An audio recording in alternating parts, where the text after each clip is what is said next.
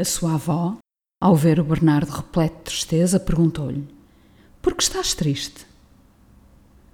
Avó, falas tanto daquelas borboletas que adorava conseguir vê-las e sentir o sentimento que descreves.